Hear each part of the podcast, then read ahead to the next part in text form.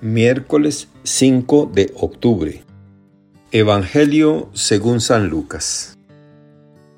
Un día Jesús estaba orando y cuando terminó, uno de sus discípulos le dijo, Señor, enséñanos a orar como Juan enseñó a sus discípulos.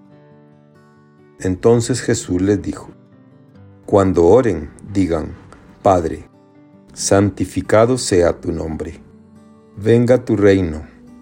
Danos hoy nuestro pan de cada día, y perdona nuestras ofensas, puesto que también nosotros perdonamos a todo aquel que nos ofende. Y no nos dejes caer en tentación. Palabra del Señor.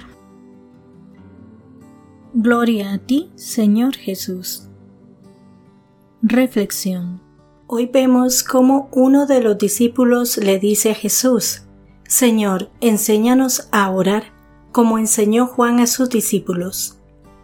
La respuesta de Jesús, cuando oréis, decid, Padre, santificado sea tu nombre, venga tu reino, danos cada día nuestro pan cotidiano, y perdónanos nuestros pecados, porque también nosotros perdonamos a todo el que nos debe y no nos dejes caer en tentación. Puede ser resumida con una frase. La correcta disposición para la oración cristiana es la disposición de un niño delante de su padre. Vemos enseguida que la oración, según Jesús, es un trato del tipo padre-hijo, es decir, es un asunto familiar basado en una relación de familiaridad y amor. La imagen de Dios como Padre nos habla de una relación basada en el afecto y en la intimidad y no de poder y autoridad.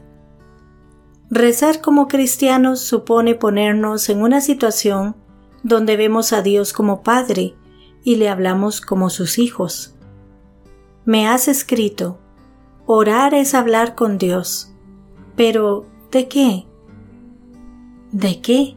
¿De Él? De ti, alegrías, tristezas, éxitos y fracasos, ambiciones nobles, preocupaciones diarias, flaquezas y hacimientos de gracias y peticiones, y amor y desagravio. En dos palabras, conocerle y conocerte, tratarse.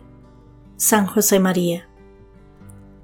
Cuando los hijos hablan con sus padres se fijan en una cosa, transmitir en palabras y lenguaje corporal lo que sienten en el corazón. Llegamos a ser mejores mujeres y hombres de oración cuando nuestro trato con Dios se hace más íntimo, como el de un padre con su hijo. De eso nos dejó ejemplo Jesús mismo. Él es el camino. Y si acudes a la Virgen, maestra de oración, qué fácil te será. De hecho, la contemplación de Cristo tiene en María su modelo insuperable. El rostro del Hijo le pertenece de un modo especial.